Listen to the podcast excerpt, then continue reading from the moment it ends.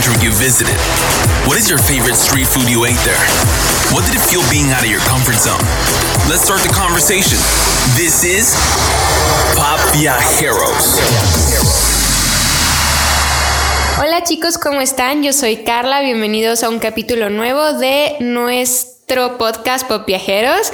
Eh, hoy tenemos un invitado muy especial, Isma. ¿Cómo estás? Platícanos de nuestro invitado. ¿Qué tal, Carlita? Muy feliz de estar contigo. Ya no me siento como mueble estando con Charlie. La verdad, ya te extrañaba un poquito. Hoy tenemos un invitado aquí que ojalá no nos haga mucho ruido, chicos. Pero tenemos a Sam, el hijo de Carlita.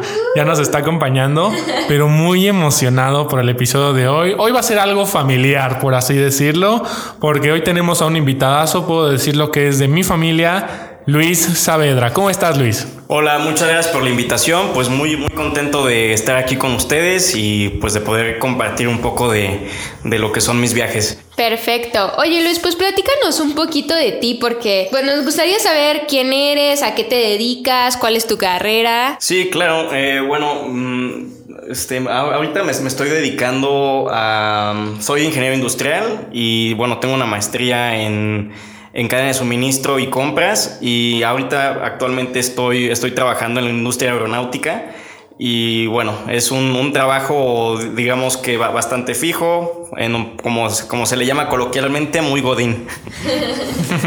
Pero aquí hay algo muy chistoso chicos, antes de empezar este podcast, surgió una frase muy buena que decimos, no por ser Godín no puedes viajar. Entonces hoy Luis nos va a decir cómo el ser Godín no es un impedimento para poder viajar, chicos. Ha viajado demasiado este chico, tiene muchas historias que vamos a escuchar el día de hoy. Pero a ver, cuéntanos, Luis, ¿de dónde viene este background? ¿De quién es Luis? ¿De dónde nacen esos orígenes viajeros? Cuéntanos un poquito más de ese aspecto. Sí, este, claro. Al, principio, bueno, uno, uno, uno como, niño, es cuando, cuando, cuando empieza a ver tus flashbacks y todo, uno de mis primeros flashbacks es justamente cuando, cuando estoy en un avión camino a Mazatlán de, de la Ciudad de México. Eh, y, lo, lo, que empiezo a ver es que estoy con mi abuelo y estoy viendo las nubes desde el avión. Entonces creo que desde ahí me nació ese gusto por, por subirme a los aviones y por, por digamos que empezar a, a, hacer viajes. Órale, qué fregón. Es que creo que eso es como toda una emoción, ¿no? Porque ir en carretera, venir, porque estamos aquí en Querétaro, pues toda la vida has estado aquí en Querétaro, ¿no? sí. Todo el sentido de ir a la Ciudad de México, tomar la carretera, después subirse al avión, estar en la sala de espera. Creo que todo eso es una experiencia que desde pequeños se nos puede quedar de diferentes maneras, ¿no?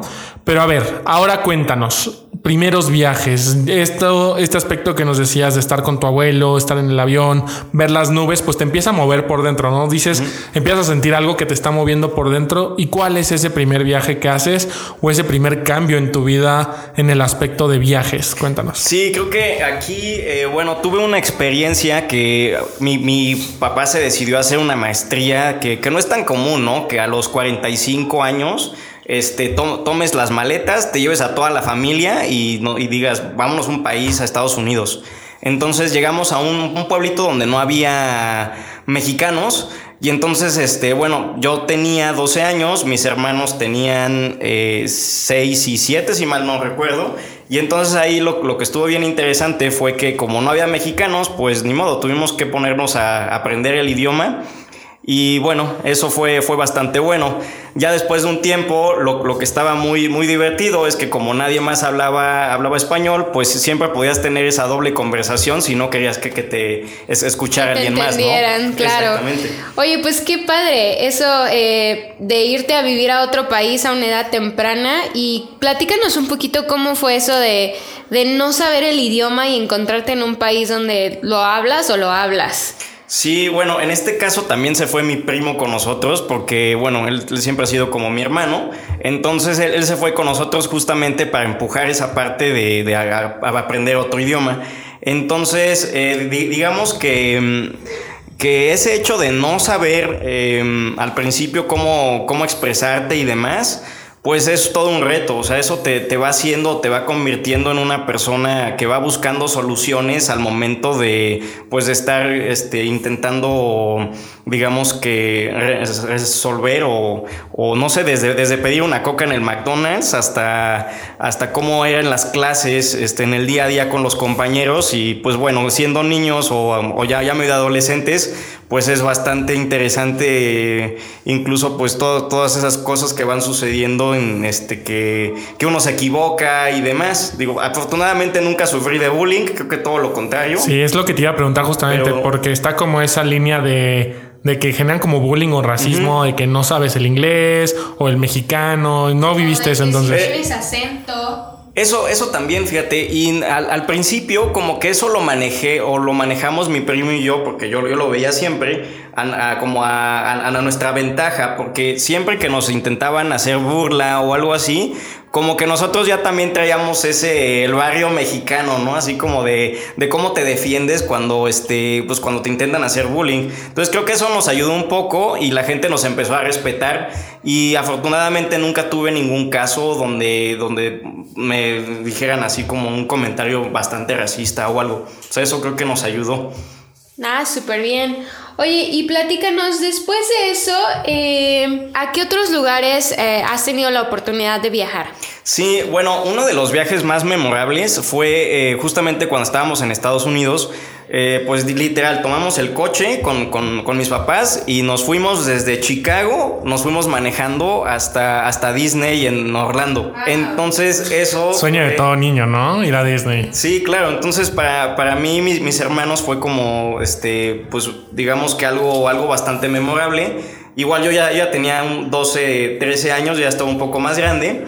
Pero esa, esa experiencia fue como la que me enseñó a que los road trips pueden ser algo, algo, una opción, ¿no?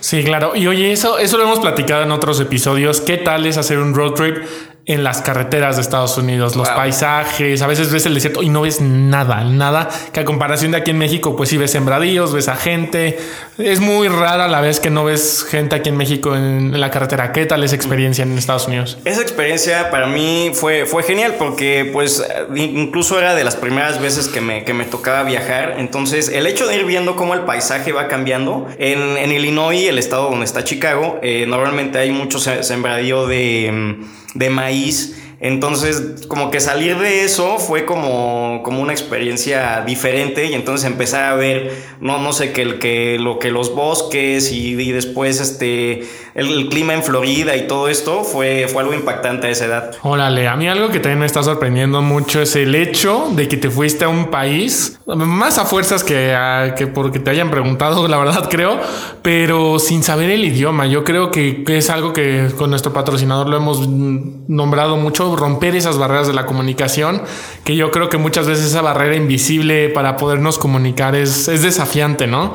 Y irte y tomar, no solamente hablar, sino tomar tus clases de matemáticas, tus clases de grammar, tus clases de ciencias, geografía, todo en inglés, ¿no? ¿Qué tal fue la adaptación los primeros meses? Wow, eso creo que es bastante. Mm, al principio fue bastante difícil y muy frustrante porque, como lo mencionas, el proceso de. O sea, tú estás acostumbrado a llevar las materias de cierta manera, pues aquí, y de repente llegas totalmente a un sistema un poco diferente. Allá, por ejemplo, tenían cuatro niveles de matemáticas y aquí normalmente tú vas a la escuela y tienes solamente uno. Entonces, bueno, al menos yo, yo me sentí bastante bien porque me metieron al número 3, entonces no, no, no estaba tan mal. Y bueno, supongo que ya de ahí este, se me quedó pegado que nunca fui tan malo en eso. Entonces, pues digamos que el, hecho de, hacer las cosas diferentes era, era muy difícil, pero nosotros también tuvimos una persona eh, voluntaria que, que, conoció a mi papá, Ruth Richard se llama, este que la, apreciamos bastante porque ella como voluntaria nos, nos vio este, pues como mexicanos que estábamos allá intentando aprender el idioma y ella nos daba clases gratis una vez a la semana. Entonces como, como ella estaba en una escuela, e, es, era maestra de una escuela este, como como de adolescentes que, tienen problemas este, con, la ley. Eh, ella nos, fue, nos fue ayudando como cada semana a, ir viendo y revisando nuestras tareas y a irnos apoyando. Entonces, este, digamos que fue como un ángel que encontramos ahí en el camino y pues que, fue ahora sí que quien nos, nos, apoyó bastante en esa parte, como para hacer un trabajo extra. Incluso me acuerdo que nos leía los libros y literal estábamos este, practicando con ella y todo esto, pero lo más, lo más este, impactante de esto fue que ella eh, no recibía un pago, o sea, ella era voluntaria, no tenía ni por qué estar ayudándonos y al final pues obviamente se convirtió en una gran amiga de la familia junto con su esposo. Órale, yo creo que todo, en todos los viajes está esa persona, pues no caritativa, pero en parte sí, pero que te salva de muchas, muchas cosas, ¿no? Y ahora cuéntanos, Luis, llegas directo a Disney y qué fue esa experiencia de salir del carro, entrar al parque y ver pues todo lo que cualquier niño quisiera ver. Bueno, pues como niño obviamente quería salir del coche ya porque nos tardamos me parece que dos días y medio en llegar. Órale, sí es mucho. Digo, nos la llevábamos leve, este, de que no sé, se manejaban nueve horas al día, nos quedamos a dormir en algún punto y después ya íbamos. Entonces, pues como niño, este, ya estás así de que quieres salir, ¿no? Entonces, que ese, ese, ese previo hizo que la experiencia fuera todavía mejor porque llegamos al parque ya teníamos las entradas y todo, pero fue como que, o sea, lo recuerdo perfecto, que te bajas del coche y corriendo vamos a ver dónde está Mickey, ¿no? Claro. Entonces, este, eso fue muy, muy ah, divertido. Sí, y esos viajes en carretera creo que siempre son inolvidables, ¿no? Y bueno, imagínate, o sea, vamos a Disney y tienes dos años, bueno, dos días, perdón, no dos años, dos días de viaje esperando bajarte y ver a Mickey, creo que estuvo muy bien ese tiempo de espera. Sí, sí estuvo genial. Oye, platícanos, entonces, este, ¿algún intercambio académico que hayas hecho? Sí, eh, justamente se me dio la oportunidad de irme a Canadá, pero eh, para este entonces yo había tomado ya, este, bueno, estudié en el TEC de Monterrey y lo que hacen es que al principio te hacen un examen de colocación. Entonces, pues gracias a que había estado viviendo en Estados Unidos tres años, pues me fue muy bien en el examen. Entonces me colocaron como en una clase de prueba de francés. O sea, la verdad yo nunca me imaginé que me iba a meter a, clases de, francés, pero en este caso fue como obligatorio porque tenías que tener un, crédito de idioma este, extranjero. Entonces en mi caso fue, fue el francés. Y después, pues, eh, este, con, el tiempo, eh, pasaron dos años y entonces empiezo a buscar un intercambio, ¿no? Porque pues ya estaba como que en mí el hecho de, de, pues, de querer seguir buscando cosas nuevas. Y se da este, una posibilidad, bueno, aparte yo ya como que apliqué un poco más tarde, entonces se me da esa posibilidad de conseguir una universidad en Montreal, en Canadá, en el École Polytechnique. Entonces una escuela 100% de ingeniería, y pues bueno, tenía incluso ya muy pocas materias como para poder revalidar. Y incluso tuve que, bueno, una vez que ya me aceptaron, llevé, llevé hasta carga extra. O sea, llevé seis materias en lugar de, de cinco. Este, pero bueno, todo era por cumplir el sueño de, de, irse, ¿no? Entonces ahí el detalle fue que, pues que todas las clases fueron en, en francés, pero yo todavía no era un experto. Órale. Entonces creo que eso también fue un poco complicado porque, pues bueno, llegar y las clases y así. Pero otra peculiaridad es que en Canadá, pues sí se habla francés, pero el acento es, pues es el quebequense, o sea, es diferente. Entonces, eso fue bastante, pues bastante complejo al principio, porque pues uno está acostumbrado a decir las cosas, o bueno, en las clases aquí te decían de cierta manera. Y ya llegando allá, pues, en, eh, o sea, que donde el acento es diferente, ¿no? O sea, como que no, no, no, estaba en mi zona de confort, vamos. Sí, claro. No manches, le gustan los retos. Primero, las de niños sin, sin saber inglés, a las clases en inglés. Y ahora con el francés y en la universidad sin saber francés, la ándele, todas las clases en francés. No, eh, sí te gustan bastante los retos, Luis. Y estando allá, antes de este intercambio, ¿habías ido a Canadá o no? ¿Lo habías visto solamente? Sí, bueno, sí. De, hecho, ya, ya me había ido a una inmersión. Digo, no era como totalmente nuevo. Un verano antes me había ido. Y sí, justamente ahí me había quedado claro que, que yo me quería ir. Me fui cinco semanas a una escuela de idiomas. Y sí estuvo bien, pero como que no, no alcancé a notar esa diferencia en el francés hasta que ya llegué al intercambio bien, digamos. O sea, como que esa, esa parte fue algo que no me esperaba, digamos. Claro, oye, platícanos un poquito de, para los que no conocen, no han estado en Montreal, es muy diferente, eh, no sé, la cultura, no sé, eh, en comparación, por ejemplo, a los Estados Unidos, porque pues están muy cerca, ¿no? O sea, ahí mismo viajas unas horas y estás en las cataratas del Niágara y del otro lado ya está Estados Unidos, ¿no? Entonces, platícanos un poquito de las diferencias que tú pudiste notar entre Estados Unidos y esa parte de Canadá.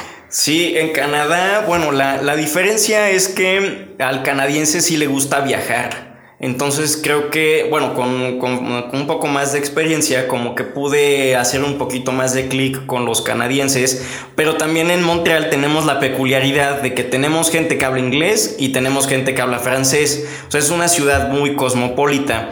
Entonces, ahí el detalle también es que, bueno, en Canadá siempre han tenido ese choque cultural entre los que hablan inglés y los que hablan francés. Entonces, esa parte, eh, bueno, pues yo viniendo de fuera, pues también como que tenía que empezar a jugar un poquito el, el rol de decir, este, me identifico más con uno o con otro.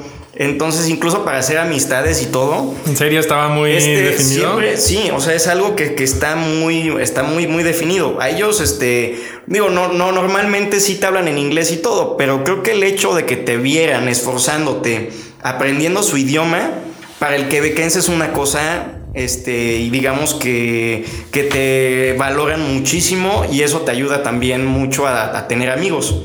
Oye, ¿y si es cierto que, por ejemplo, los, los quebequenses así como muy arraigados se ofenden si les hablas en inglés? Alguna vez sí, en Montreal tal vez no, pero ya viajando, no sé, a Quebec, que está a tres horas al, al este, y si te vas un poquito todavía más al norte, ahí sí sucede ese tipo de cosas. O sea, así como que no, a veces incluso como no hay tanto turismo ya para esas zonas, este, puede ser que sí. Hay un pueblito que se llama Tadoussac en donde mucha gente va a ver ballenas y todo, pero a la gente no le gusta mucho que hablen en, inglés, entonces, pues bueno, para practicar y ver ballenas al mismo tiempo, pues no está nada mala experiencia. Sí, no, para nada, creo que nadie se, se negaría algo así, ¿eh? Sí, sí, sí.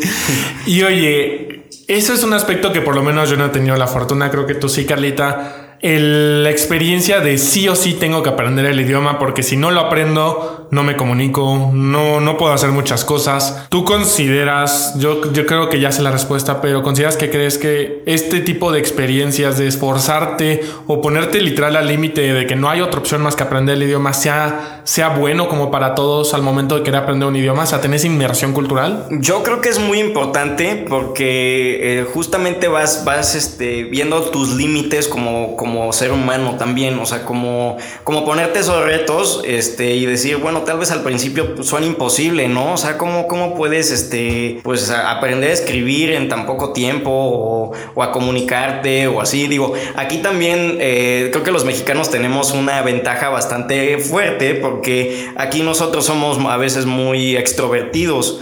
Entonces, esa parte, y, somos movidos, entonces creo que eso nos ayuda también como que a ir viendo cómo le vamos a hacer, pues para poder ir logrando ese, ese objetivo. Entonces, pues a mí lo que me ayudó fue que, pues que que desarrollé ser incluso más extrovertido de lo que ya era y eso, eso me ayudó a que la gente me ayudara a ir corrigiendo esos, esos errores que yo iba haciendo al momento de, de escribir, de comunicarme o así. Porque tampoco es fácil estar recibiendo este retroalimentación negativa todo el, todo el tiempo. Entonces. Sí, es complicado. Dicho hasta yo pensaría, porque el canadiense a veces es como medio flojillo, como que es muy pasivo, ¿no? Como passive aggressive son muchas veces.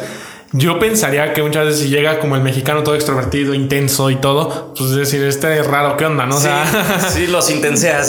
Sí, pero qué chistoso que lo contrario pasó contigo, que en vez de eso dijeron, oye, como que esa cultura, o sea, porque tú expresas literalmente la, representas la cultura mexicana en cuando estás en el extranjero y qué fregón que haya gente que, que, quiera conocer más a través de ayudarte, ¿no? Creo que es una manera muy rica de, de intercambiar cosas culturales. Y oye, ¿cuánto te tardaste así bien, bien en aprender el francés a tal de dominar tus clases y todo? Eh, ¿Cómo te fueron los, los primeros exámenes para aquellos que lo quieran hacer? Sí, claro, el, el francés no es fácil. Este, de, de, hecho, pues ustedes me dirán mejor que son expertos aquí en, en Now. Este, lo, lo, lo, que hay, hay una escala, ¿no? De idiomas más fáciles o difíciles y el francés creo que está como en medio, ¿no? Algo así he visto. Entonces, algo que, pues bueno, que fue todo un reto, como dices, eran los exámenes, porque la verdad al principio no me iba bien. Sacaba, iba panzando, pero este, como ya era de mis últimas posibilidades, yo no me podía dar el lujo de reprobar, porque si no, este, me tenía que echar seis meses más. Entonces, este, pues sí, era este, intentar ver con los compañeros, este, pues cómo se hacía o qué significaba, porque pues este, en inglés es una cosa, pero este, ellos tienen también, o sea, la escuela donde fui literalmente era todo en, en francés, entonces... Y luego de eso súmale, pues que también iba de intercambio, pues digamos que también me, me gustaba irme de, de, fiesta y así. Entonces, pues también agregarle ese, ese, ese reto extra. Claro. Oye, ¿y cuánto tiempo estuviste por allá en ese intercambio? En el intercambio fueron seis meses, seis meses en, en Montreal. Súper. Oye, y bueno, y platícanos, después de esto, este, nos contabas por ahí que tuviste la oportunidad de irte de mochilazo. Platícanos un poquito de eso. Sí, eh, justamente cuando me gradué de la prepa, eh, mi, mi, primo Javier y otro amigo Andrés decidieron irse a, pues, a buscar suerte a Londres. Y fue, fue bastante bueno, pero yo por una razón u otra no, no, no me quise ir con ellos. Este, yo, yo tenía como claro que tenía que empezar a estudiar y así. Igual alguna vez me, me llegó a plantear que, pues, que me hubiera ido, ¿no? Pero bueno, el hecho es que no, no sucedió. Y entonces este, yo lo que hice fue que yo los alcancé, pero ya como para el viaje final de ellos. Pero sí, lo, lo peculiar fue que normalmente las clases acababan eh, por ahí de enero, incluso no, por ahí de diciembre. Todavía me acuerdo perfecto de la fecha, era un 7 de diciembre que yo tomaba el avión para irme a Londres.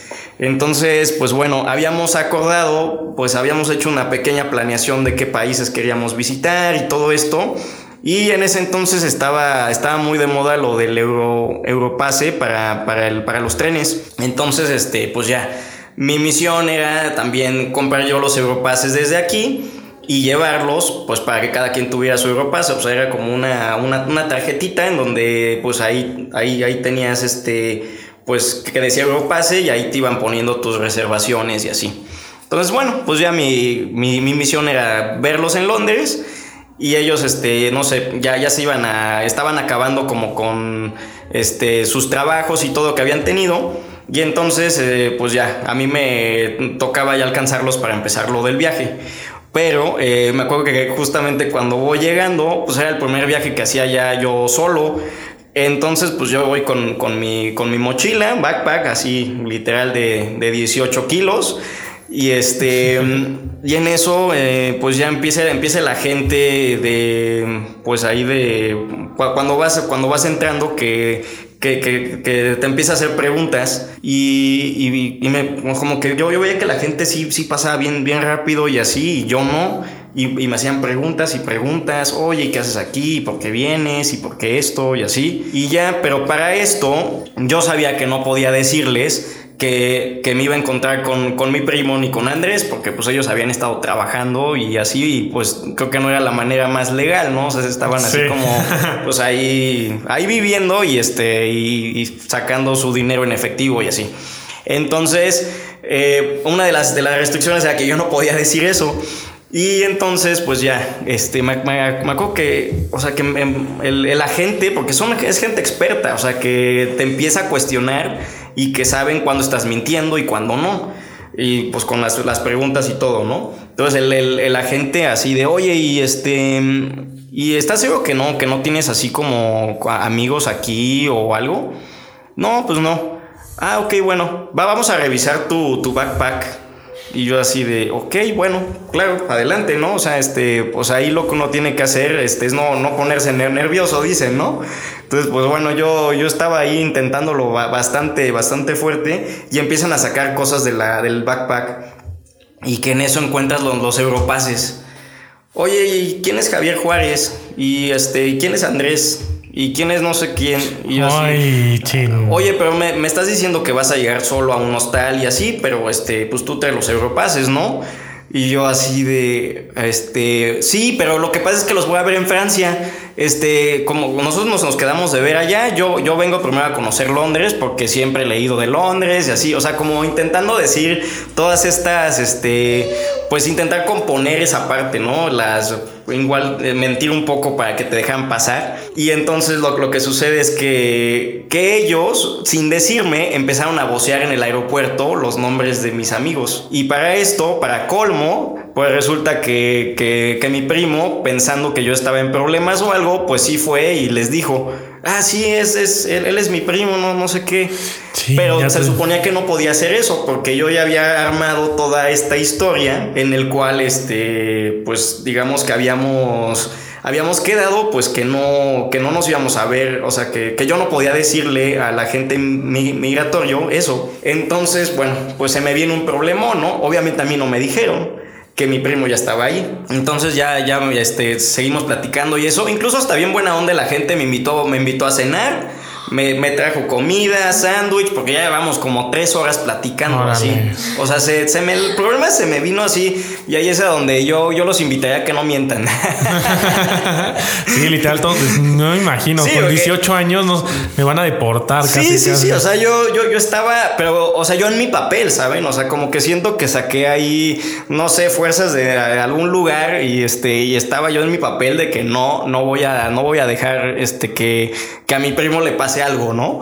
O, que nos deporten o así. Entonces, bueno, ya este, me, me, me, trae de comer y todo. Y justo cuando estaba, me estaba dando una mordida, un sándwich que estaba muy bueno, por cierto, eh, ya, ya, ya me comenta la gente migratorio, oye, pues resulta que tu primo está aquí lo acabamos de vocear en el aeropuerto y, está así, pero pues, y aparte tenía todo anotado, ¿no? Aquí en la, en la, en la bitácora veo que tú me dijiste esto, esto y esto. Y pues, este, no, no me cuadra con que tu primo esté aquí. Entonces, y yo así de, no es, no es cierto, mi primo está aquí. O sea, yo, yo me hice el sorprendido, ¿no? Qué padre que mi primo está aquí. O sea, este, parece entonces... No, ya todo, todo. todo un actor. sí, o sea, sí, así, no, no es posible que mi primo está aquí esperándome. Eh, qué buena onda, seguramente me está sorprendiendo. Y la, gente se, se, me quedó viendo así como con cara de... me, me quieres ver la cara, ¿no? Y me dice, entonces explícame cómo se enteró él que venías y no sé qué y así. Entonces no, no sé dónde se me ocurrió y empiezo a decirle, no, pues es que nuestras dos nuestras, nuestras mamás son hermanas, entonces seguramente mi mamá le dijo a, su mamá, su mamá le marcó y entonces está aquí para sorprenderme. tiene que estar aquí para sorprenderme, que no sé es. Ok, bueno. Y bueno, a ver ya. Este, entonces, pues ya, lo, lo, vas a ver ahorita. Y ya, si yo te dejo pasar, eh, ¿cuáles son sus siguientes pasos, no?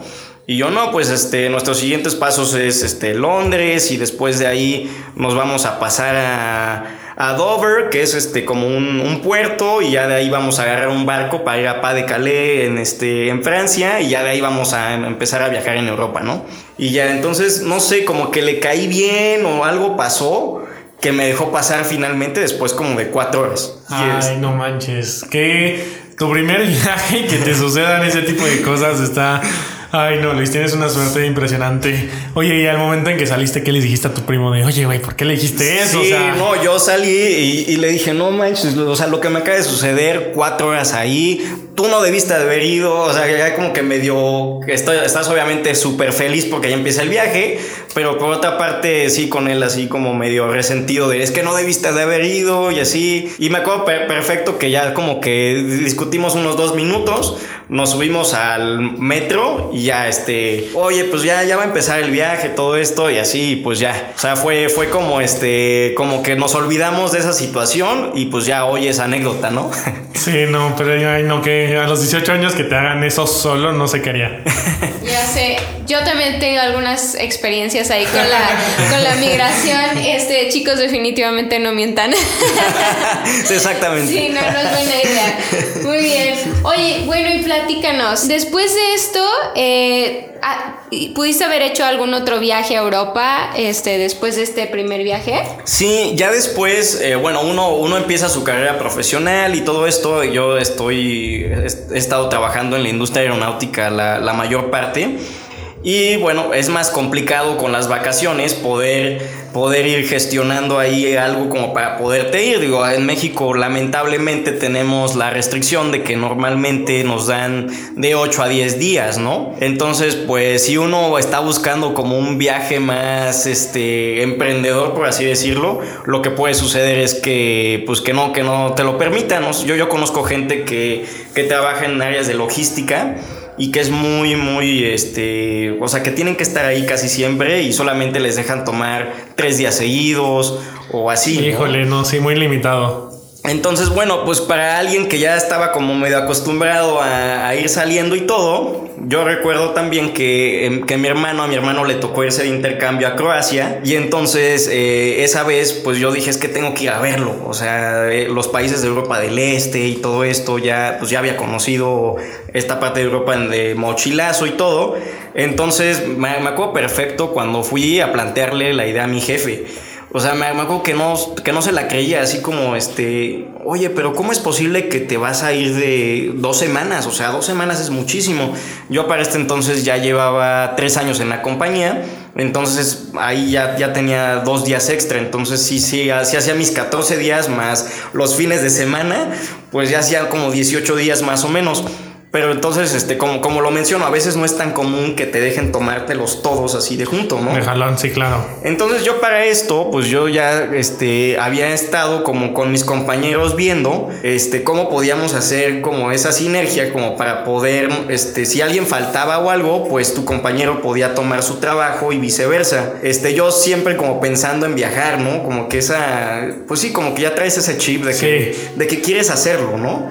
Entonces, pues tienes que buscar las manos para poder conjugar todo para que te puedas ir, ¿no? Entonces, aquí mi restricción número uno era el permiso de mi jefe. Entonces, me acuerdo que me odió, o sea, este, me lo acabó dando, pero fue con odio, así. Eso, eso sí, nunca, nunca se me va a olvidar, porque.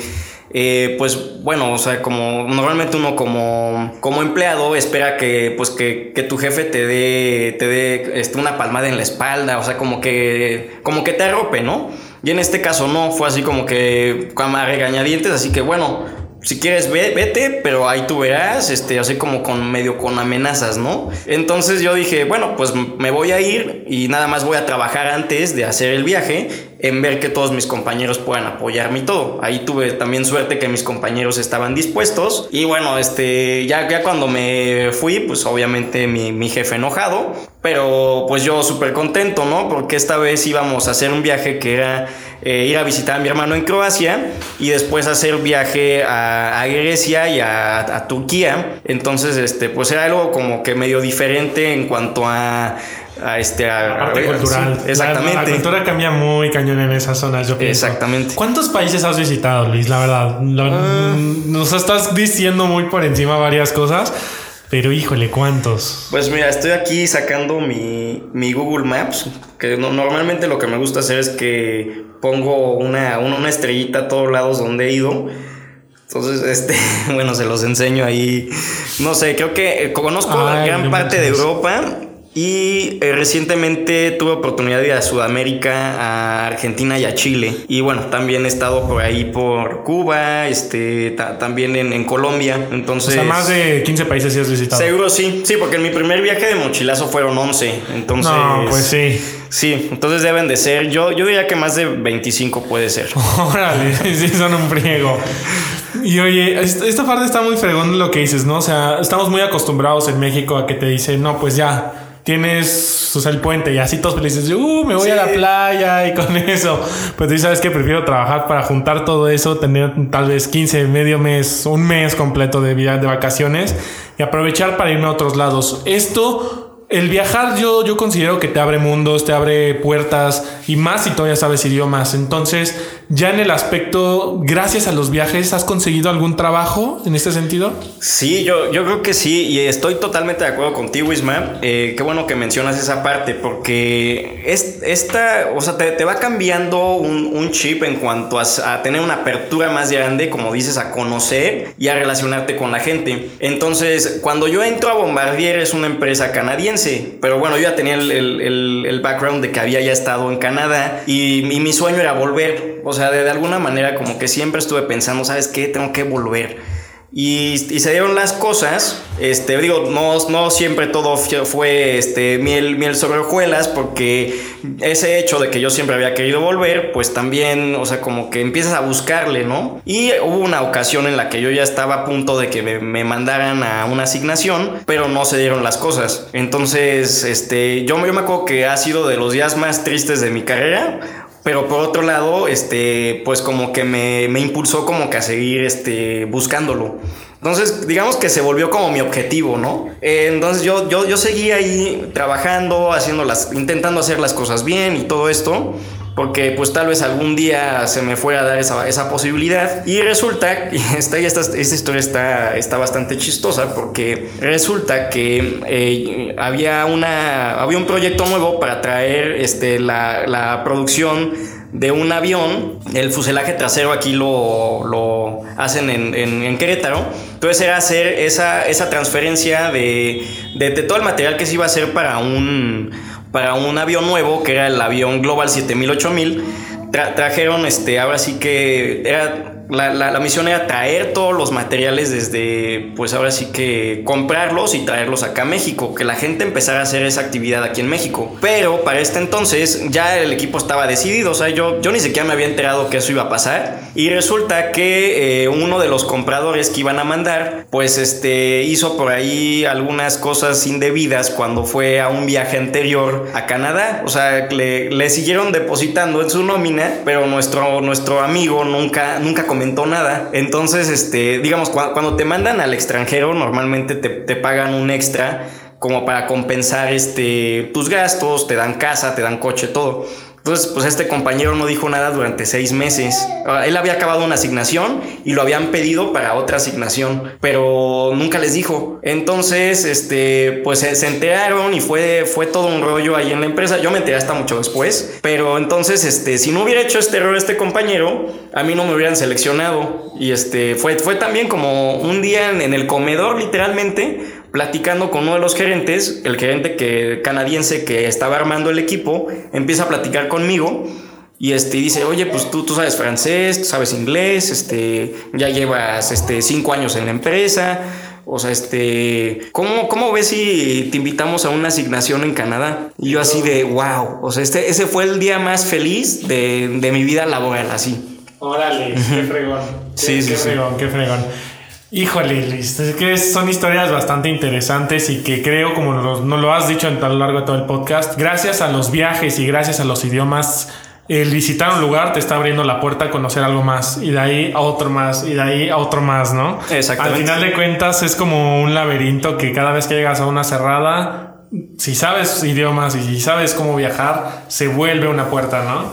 Entonces, híjole, está bien, bien padre. Lastimosamente ya se nos está acabando el tiempo, pero nos gustaría que nos dijeras o qué consejo les darías a, todas esas personas que nos están escuchando y que no saben si, si hacer su viaje, si son godines y no saben cómo viajar.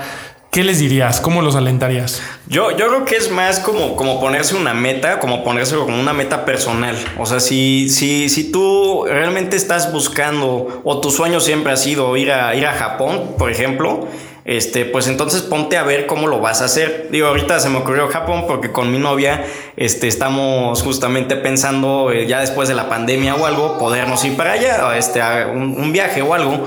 Entonces, pues bueno, eso, eso y también, em, pues que no, que, que, que, siempre la vida te va poniendo esos, esos, esos bloqueos pues que, que, si, que si se los ponen, pues no, hay que irle viendo por otro lado. Exacto, sí. O sea, este, como a mí me pasó que, que, que yo pensé que ya todo estaba perdido, pero de después un día, justamente gracias a, a, todas esas cosas que, pues, que uno va haciendo y aprendiendo, pues digamos que ahí ahí este, uno puede tener esa oportunidad que estaba soñando. Justamente. Entonces ya lo escucharon chicos a Luis. Hay que sembrar muchas cosas para que en un tiempo después empiecen a florecer por sí solas y tener siempre esas ganas de, de conocer algo nuevo, esa, tener siempre esa duda en la vida de qué más hay allá afuera, ¿no? Que me falte conocer. Luis, nos encantó esta plática, creo que fue de gran utilidad. ¿Quisieras dar tus redes por si alguno tenga, quisiera pedirte algún consejo o algo? Eh, sí, claro, estoy, estoy en Instagram como luis.sbdr, este, creo que así es, y en, en Facebook como Luis Saavedra. Super chicos, ya lo escucharon y si les gustó este episodio recuerden que estamos tanto en Spotify como en Apple Podcast y en todas sus plataformas digitales. Acuerden suscribirse y seguirnos y también recuerden que estamos en IGTV eh, que es de Instagram. Si les gustó compartan este, este tipo de contenido con aquellas personas que crean que les puede servir. Y pues nada Carlita, fue un gusto estar contigo y también contigo Sam. Muy bien chicos, pues qué padrísimo nos lo hemos pasado hoy. Lamentablemente ya nos tenemos que ir. Nosotros somos Pop Viajeros.